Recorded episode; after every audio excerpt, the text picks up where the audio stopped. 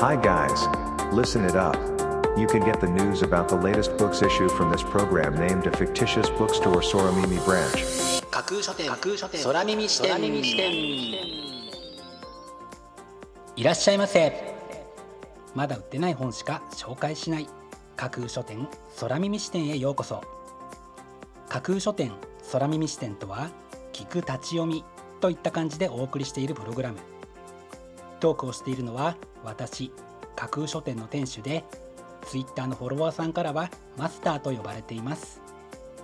読書の目を休めてはたまた読書しながらもちろんそれ以外のさまざまなシーンで架空書店空耳視点をぜひお楽しみください。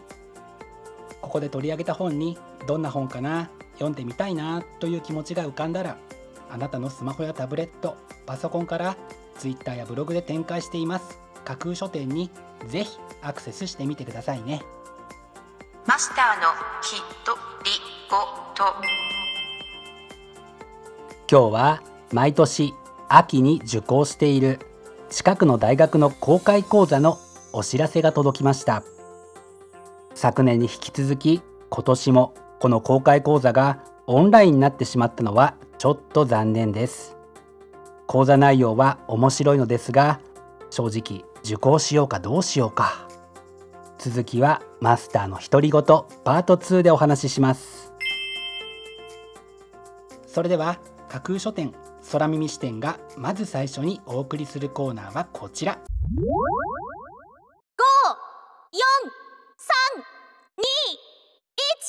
架空書店アクセスランキングワイド版架空書店が毎日発表している前日のアクセスランキング。架空書店のツイッターやブログでの発表は1位から3位までだけですがここ空耳視点ではランキング発表の範囲を1位から5位までとワイドに拡大してお届けします。それでは早速参りましょう。Ranking number 5痛風の朝金正隆朝起きたらそこは激痛の国だった。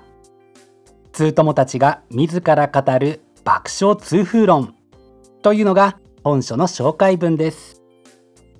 痛風の原因はいろいろと考えられると思うのですが痛いと分かっていても省エのごとくお酒がやめられないという方も多いのかな。ページをめくる手にも思わずその痛さが伝わってきそうな一冊です。14歳からのそこそこ武士道。柏光一。14歳の剣道少女がおじいちゃんと新戸部稲造の武士道を学ぶ。勇気忍耐思いやり。生き方上手で日常の困難を超えてゆく。というのが本書の帯に書かれたコピーです。新戸部稲造の武士道には子供から大人まで活かせる教えが盛りだくさん。少女の日常を追うことでその教えを生きた知恵として吸収できる一冊となっています。Ranking number 3 1分で心が震えるプロの言葉100上坂徹。経営者起業家学者アスリート芸能人。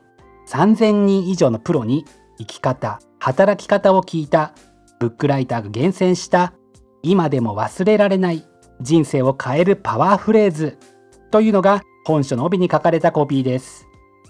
こちらのブックタイトルでぜひ自らを奮い立たせる言葉を見つけていただきたいのと同時にこのブックタイトルに載せたくなるようなあなたオリジナルのパワーフレーズもぜひ編み出してください。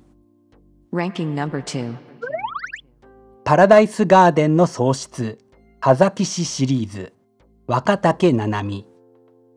10年ぶりの葉崎市シリーズはとびきりビターな書き下ろし長編。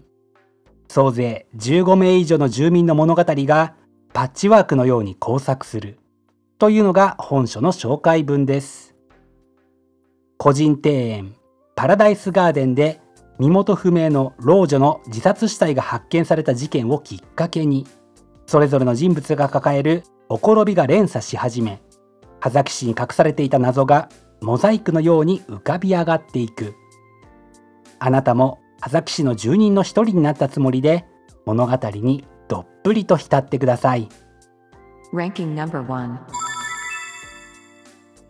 人類最初の殺人どんな犯罪にも始祖があります。それは一人の原始人による怒りに任せた撲殺でした。大きな棍棒で仲間を殺しちゃったんです。太古の昔一体何かあったんでしょうか。犯罪の起源に迫る前代未聞のミステリー。というのが本書の紹介文です。人類最初の殺人事件。それは確かにあったはずですが当然記録はありませんよね。その事件の経緯と顛末は一体どうなったのか。多くの読書好きの興味を引きつけたに違いありませんね。見事にランキング1位に輝きました。本日のランキング1位になりました上田未来さんの人類最初の殺人は双葉社から8月26日発売です。では本日のランキングをもう一度おさらいしましょう。第5位痛風の朝。第4位14歳からのそこそこ武士道。第3位1分で心が震える。プロの言葉100第2位パラダイスガーデンの喪失。葉崎市シリーズ。そして第1位は上田未来さんの人類最初の殺人という結果でした。各ブックタイトルの詳細は架空書店のツイッターやブログでチェックしてくださいね。もうすぐ発売になるというワクワク。発売日当日欲しかった本が手にできるという喜び。ぜひご予約はお早めに。以上架空書店アクセスランキングワイド版でした。架空書店空耳視点お送りしています。架空書店空耳視点続いてのコーナーは架空書店のマスターが選ぶ今日の一冊。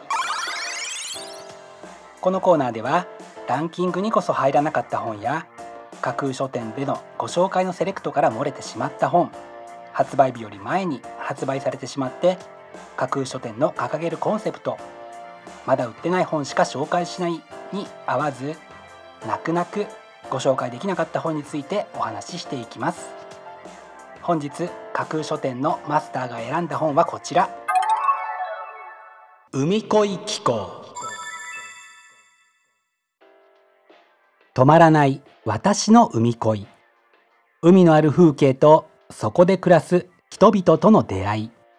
海をめぐるさまざまな物語が紡がれた海旅機構の決定版というのが本書の帯に書かれたコピーです。島半島海辺の町潮風に導かれるように日本中を旅した著者の旅機構の中から海にまつわるエッセイを厳選して秀載したこちらのブックタイトル。あなたが海と聞いて真っ先に思い浮かべる風景はどんな感じでしょうか？砂浜港荒波さざ波水平線に沈む夕日などなど四方を海に囲まれた日本には海にまつわるいろいろな風景がありますよね。今年の夏は海水浴場がやってなくて海に行けなかったという方もきっと多いことでしょう。そんな方にもぜひ素敵な海のワンシーンを思い浮かべていただきたい。と考えて本日の一冊に選んでみました。本日のマスターが選ぶ一冊でご紹介しました。森真由美さんの海恋機構は産業編集センターから本日8月20日発売です。ぜひご一読ください。以上架空書店のマスターが選ぶ今日の一冊でした。架空書店。空耳視点。お送りしています。架空書店空耳視点。最後を飾るコーナーは空耳視点限定で告知します。明日の架空書店のセレクトテーマ。明日架空書店でご紹介するブックタイトルのセレクトテーマは見直そう。夢中になっている時ほど楽しいことはありませんがふと我に返った時思わぬことになっていることに気づくというケースもまあまあありますよね。そんな時は少し落ち着いて見直しをかけることも時には必要です。